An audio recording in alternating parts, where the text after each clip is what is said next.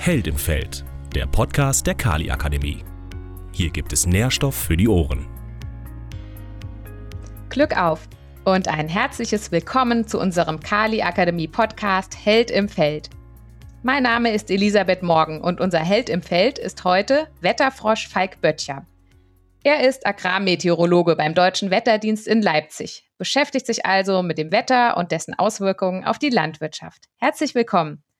Herr Böttcher, wie können Sie den Landwirten helfen, wenn es zu wenig regnet?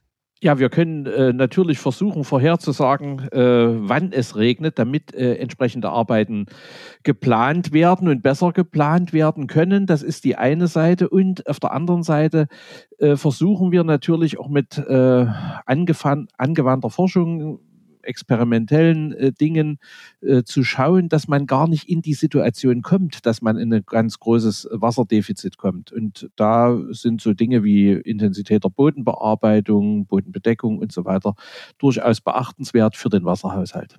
Sie äh, messen ja vor Ort in Versuchen, das ist der Standort Kunnersdorf bei Leipzig, da messen Sie ja auch die Bodenfeuchte. Wie geht das denn? Wie können Sie das denn messen? Bodenfeuchte kann man auf verschiedene Art und Weise messen. Äh, Gibt es äh, elektronisch mit, mit äh, TDR und FDR-Systemen. Da wird also eine elektromagnetische Welle durch den Boden geschickt und äh, die Veränderung dieser elektromagnetischen Welle entweder nach der Laufzeit oder nach der Frequenz wird als Messsignal genommen. Wir machen das auch, aber gerade bei dem Versuch in Kunnersdorf, äh, der, den wir für äh, K plus S bearbeiten, da wird es noch nach der ganz klassischen Bohrstockmethode gemacht, also Bohrstock in die Erde rein, das im Versuch achtmal. Äh, Im Sommer, wenn es schön trocken ist, ist das direkt eine körperliche, äh, ordentliche Anstrengung. Das erspart das Fitnessstudio. Und dann ziehen wir den Bohrstock raus. Die Probe wird äh, aus dem Bohrstock entfernt, äh, 10 cm segmentiert, gewogen, getrocknet, wieder gewogen und dann haben wir einen Wassergehalt. Und was machen Sie dann damit? Also welche Aussage haben Sie dann, wenn Sie den Wassergehalt gemessen haben? Dann wird geschaut, äh, wie äh, der Wasserhaushalt ist. Passt er? Wir machen das ja einerseits, um, äh, um den, die Versuche zu begleiten, um zu sehen, wie unterschiedlich die Wasserverbräuche je nach Düngungsstufe sind, gerade was äh, die Kaliumdüngung angeht.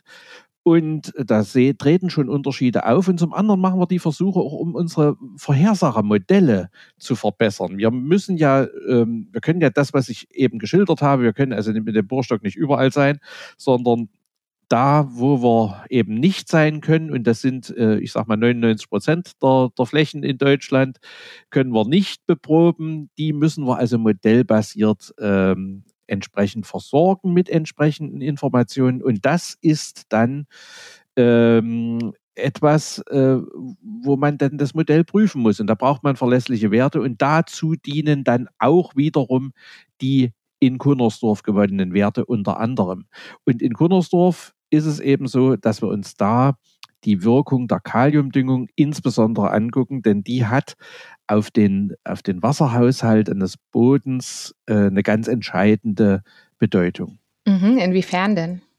Kaliumdüngung äh, steuert äh, als, als Osmotikum äh, die, die Spaltöffnungen äh, der Pflanzen, je nach äh, Versorgungsgrad des Bodens und Versorgungsgrad der Pflanze.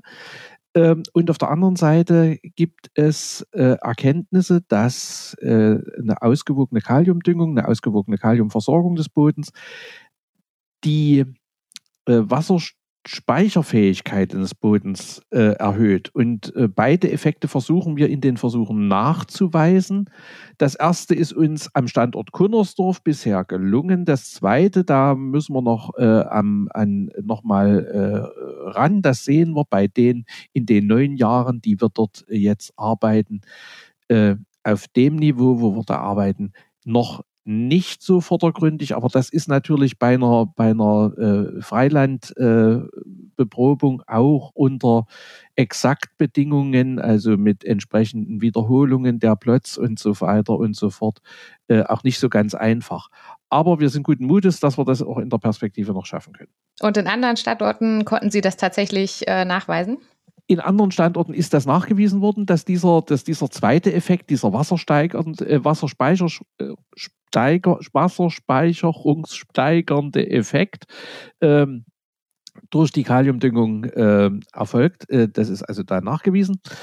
Äh, und wie gesagt, das andere, die andere äh, Frage, die, diese Steuerung der Öffnung der Spaltöffnung der Stomata, das können wir auch bei uns sehen. In den Versuchen, über die wir da sprechen, das ist ja ein Fruchtfolgeversuch mit Zuckerrübe, Sommergerste, Kartoffel und Winterweizen, sieht man da Unterschiede, wie die einzelnen Kulturen auf die Trockenheit reagieren? Wir haben ja in dem Versuch drei Sommerungen und eine Winterung der Winterweizen. Der Winterweizen reagiert auch auf die Kaliumdüngung, aber die Sommerungen reagieren wesentlich stärker, wenn es trocken ist äh, und wir sie in dem Jahr in, im Anbau äh, hatten. Das hängt ganz einfach damit zusammen, dass der Winterweizen natürlich ein äh, durch die Aussaat im Herbst ein wesentlich tieferes und, und weitergehendes Wurzelwerk äh, bilden kann und das eben dann auch schon hat, wenn es im Frühjahr äh, dann trocken wird. Wir sehen ja im, unter dem Aspekt des Klimawandels, dass insbesondere die Niederschlagsverteilung innerjährlich sich ändert und da insbesondere die Frühjahrs-, Frühsommertrockenheit ein äh, Thema ist.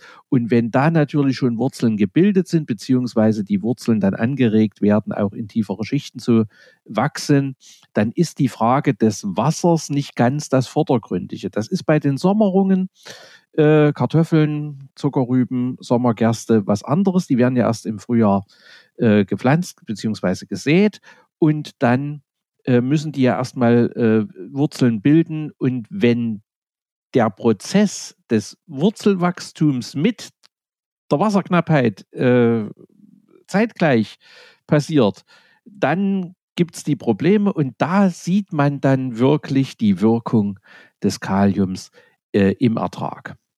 Wo ist denn dann mehr Wasser drin? In dem Boden, wo wenig Kalium gedüngt ist oder in dem Boden, wo viel Kalium gedüngt ist?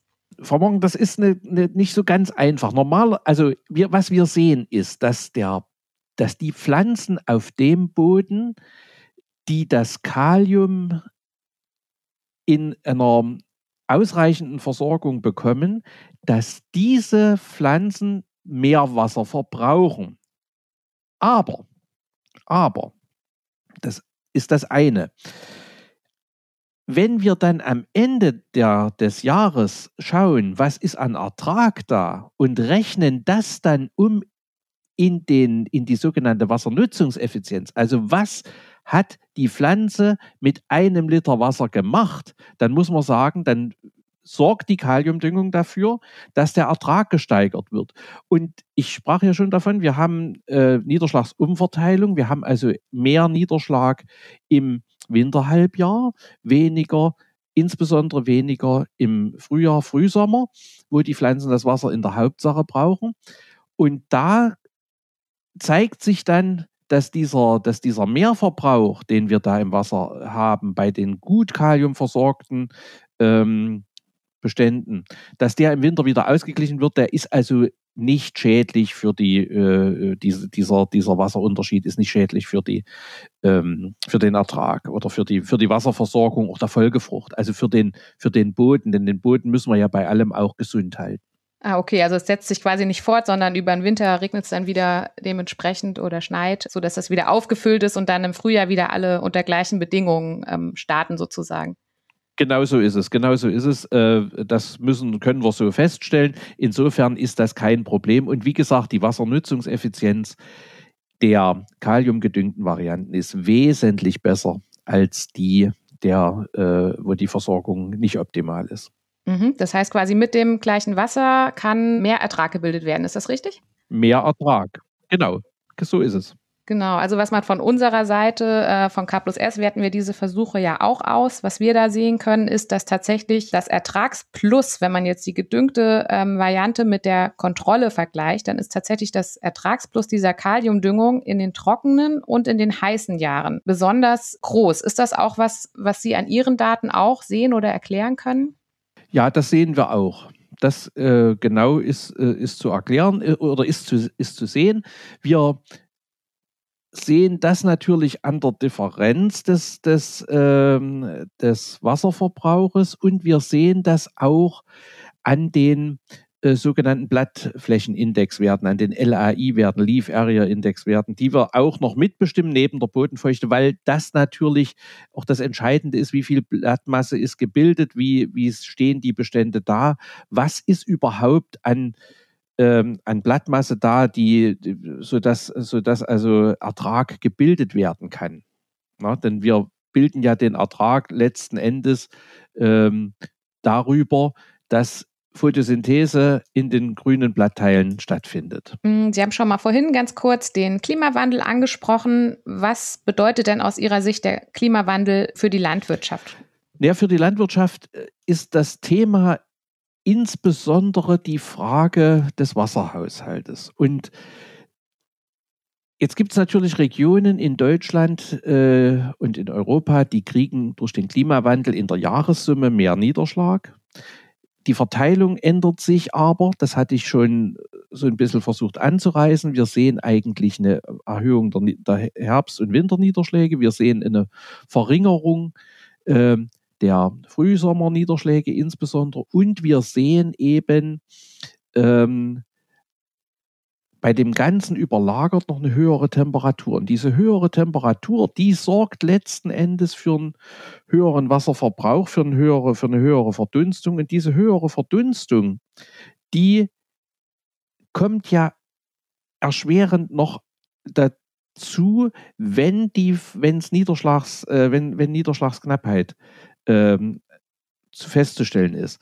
Wenn dann die Verdunstung noch hoch ist, dann wird das bisschen Wasser, was im Boden ist, äh, dem Boden dann noch entzogen und steht dann auch der Pflanze nicht zur Verfügung. Das heißt, die, um auf Ihre Frage zurückzukommen, die größte Herausforderung für den Landwirt ist, das Wasser, was kommt, durch die Pflanze führen zu lassen, also den Regen nicht oberirdisch abfließen zu lassen, sondern über den Boden zu infiltrieren, in den Boden zu bekommen, damit die Pflanze ihn nutzen kann. Man muss den Boden aufnahmefähig machen und das schaffen wir insbesondere dadurch, dass wir, wenn möglich, bei allen Schwierigkeiten, die es, da geben kann, wenn möglich, eine große Aufnahmefähigkeit für den Boden, äh, für das Bodenwasser gegeben ist, durch insbesondere eine Verringerung der Bodenbearbeitungsintensität. Das ist die eine Seite, die man machen kann. Und man kann auch äh, durch Mulch äh, auf der Fläche dafür sorgen, dass die Verdunstung reduziert wird und auch gerade bei Starkniederschlägen, der die Energie dieses Regentropfens oder der Regentropfen, die da runterkommen, ähm, gebrochen wird, sodass die oberste Schicht des Bodens auch nicht verschlammt und damit äh, sich verschließt und damit äh, die Aufnahmefähigkeit wieder bremst. Mit anderen Worten, geringere Intensität der Bodenbearbeitung. Das heißt nicht, dass man völlig auf die Bodenbearbeitung verzichten muss, aber so gering von der Intensität her wie möglich, um wirklich Wasser zu sparen. Wie gesagt, zwei Dinge. Erstens, Infiltration verbessern, zweitens Verdunstung reduzieren, unproduktive Verdunstung reduzieren. Wie viel Wasser verdunstet denn im Normalfall pro Tag? Also wenn wir jetzt sagen, wir haben jetzt einen schönen warmen Sommertag, 27, 28 Grad, wie viel verdunstet denn dann und um wie viel könnte man das denn verringern, indem man tatsächlich ideale Bedingungen schafft?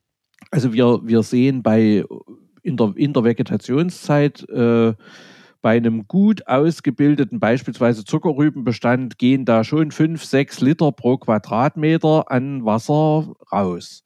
Und äh, das kann man durch diese Bemulchung oder, oder, oder äh, durch, den, durch, die, äh, durch die Reduktion der, der Bodenbearbeitungsintensität kann man das auf die Hälfte etwa herunterdrücken. Also etwa um 50 Prozent sind da möglich, 30 bis 50 Prozent sehen wir so und, und wenn die Bestände gut etabliert sind und das alles äh, gut läuft, dann sind da 50 Prozent durchaus erreichbar. Mhm, das ist ja schon allerhand, ja.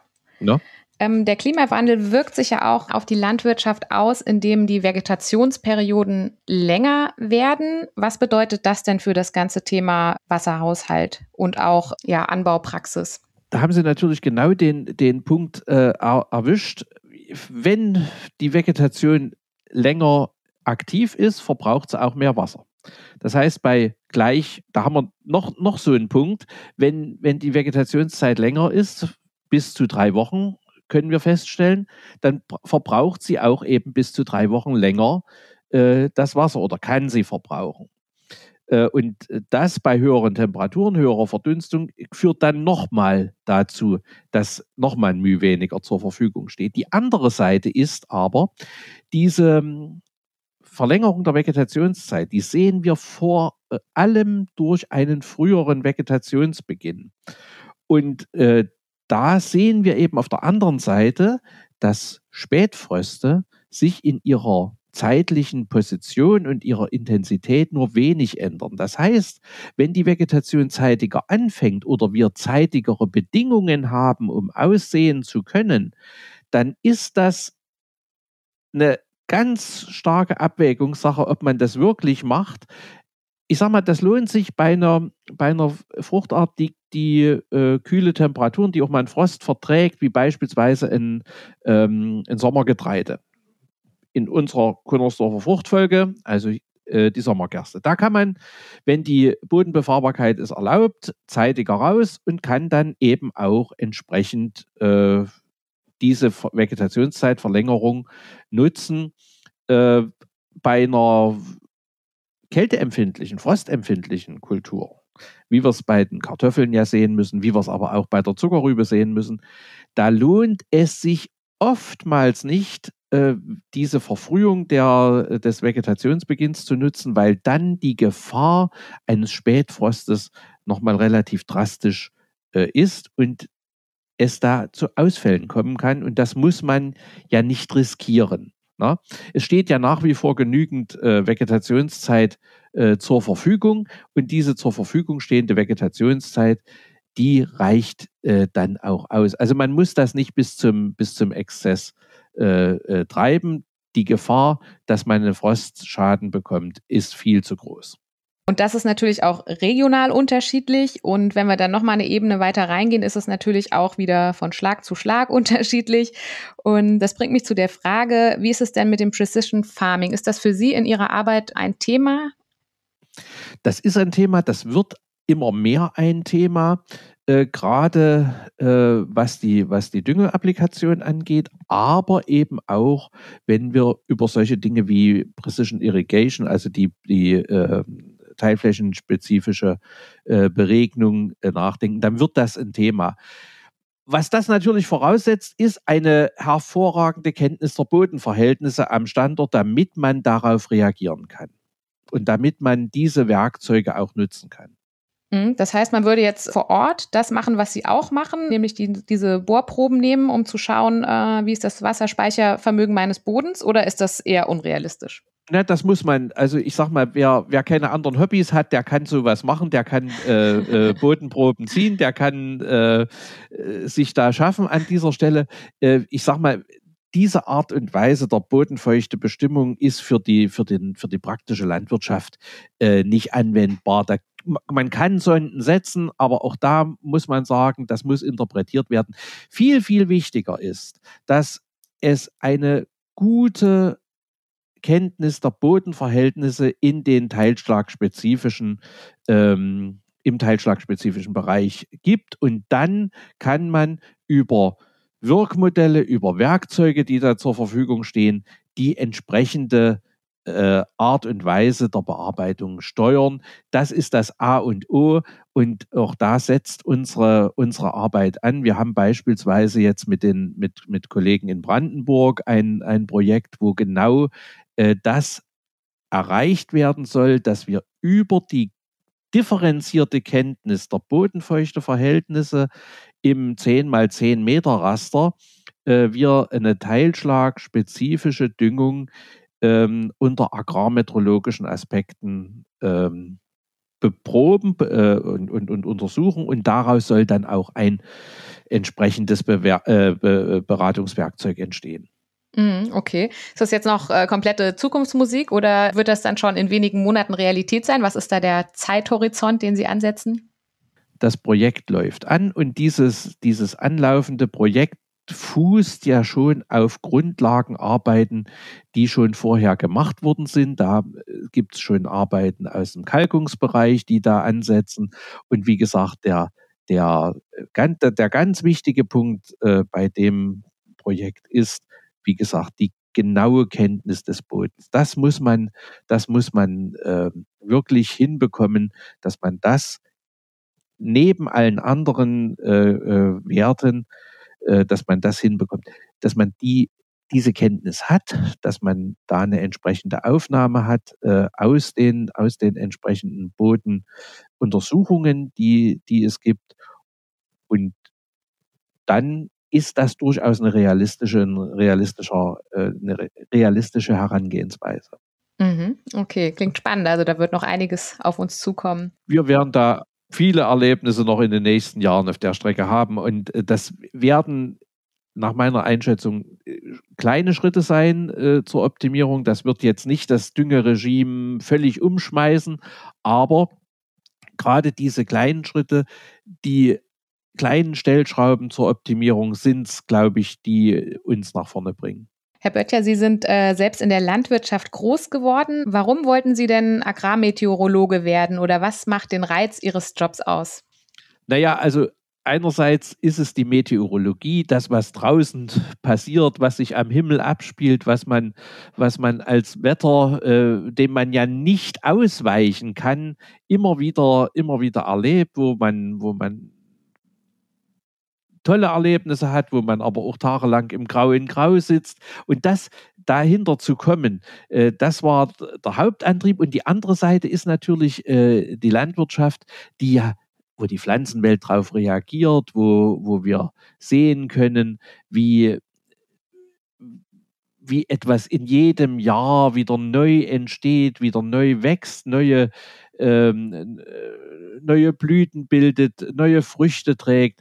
Das ist doch, das ist doch einfach nur eine, nur eine schöne, äh, eine schöne Angelegenheit. Und da ein bisschen mehr zu verstehen, das war, ist eigentlich der Antrieb äh, für mich in, in meinem beruflichen Umfeld. Sehr schön. Ja, und Sie haben ja beides zusammengebracht. Also Sie haben ja dann auch noch später nach der Agrarmeteorologie auch noch die Landwirtschaft studiert. Also können das jetzt von beiden Seiten beleuchten. Deswegen möchte ich Ihnen gerne noch zum Abschluss die Frage stellen, was müsste, müsste denn ein Landwirt oder eine Landwirtin machen, damit er oder sie aus Sicht der Agrarmeteorologie ein Held im Feld oder eine Heldin im Feld ist? Das ist eine ganz einfache Geschichte. Gucken, was die Pflanzen machen und darauf reagieren ähm, unsere, unsere Pflanzen, unsere Bestände, äh, die äh, reagieren auf die, auf die Wetterbedingungen und da kann man dann entsprechend äh, drauf eingehen. Das heißt, nicht nach, nicht nach dem Schema F und das haben wir immer zu dem Zeitpunkt gemacht und die Maßnahme haben wir immer zu dem Zeitpunkt gemacht, sondern genaue Bestandes, Kontrollen, Bestandesaufnahmen und darauf dann reagieren. Ich weiß, dass das manchmal äh, arbeitsökonomisch nicht so ganz einfach ist. Dass man froh ist, wenn man dann ähm, bei, bei bestimmten Häufungen von Arbeiten, äh, gerade im Frühjahr, wenn man froh ist, wenn das alles erledigt ist und wenn man dann Haken dahinter machen kann. Aber das, was wir im, im politischen Umfeld erleben, was wir im gesellschaftlichen Umfeld erleben, fordert uns als Landwirte insbesondere heraus, äh, da noch viel zielgenauer und noch viel optimierter an diese Dinge heranzugehen. Und da haben wir jede Menge Werkzeuge in unserem Werkzeugkasten als, als Landwirte und die Agrarmeteorologie bietet da jede Menge Unterstützung auch, äh, ob das jetzt irgendwelche Informationsplattformen sind im Internet, die man nutzen kann, ob das äh, Schulungsveranstaltungen sind, ob das Materialien sind, ob das das direkte Gespräch miteinander ist äh, oder der Podcast, den wir heute hier ähm, äh, haben. Äh, alles dies, das sind Werkzeuge, um äh, diese, diese Optimierungen hinzubekommen und das Leben mit dem, mit den Pflanzenbeständen. Das ist das Wichtige. Und bei aller computergesteuerten äh, Unterstützung heutzutage in, in der Landwirtschaft, der Blick raus auf die Fläche und gucken, was machen meine Pflanzen wirklich dort draußen, bleibt ein ganz wichtiger, eine ganz wichtige Grundlage für die Entscheidung. Alles andere sind nur Entscheidungshilfen. Aber die Entscheidung, die muss die Praktikerin, die muss der Praktiker in, im Angesicht der Pflanzenentwicklung, der jeweiligen aktuellen Pflanzenentwicklung äh, treffen. Gut, alles klar, Herr Böttcher. Vielen Dank an Sie, dass Sie uns hier Rede und Antwort gestanden haben. Das war Held im Feld, der Podcast der Kali Akademie, heute mit Falk Böttcher vom Deutschen Wetterdienst. Vielen Dank an alle Heldinnen und Helden fürs Zuhören. Hinterlasst uns gern eure Kommentare. Bis zum nächsten Mal. Danke fürs Zuhören. Heute gab es wieder jede Menge Nährstoff für die Ohren in unserem Kali Akademie Podcast. Wenn ihr mehr Wissen zur Pflanzenernährung sucht, schaut euch um auf unserer Webseite unter kali-akademie.de. Die Kali Akademie ist die Wissensplattform von K plus S zur Pflanzenernährung.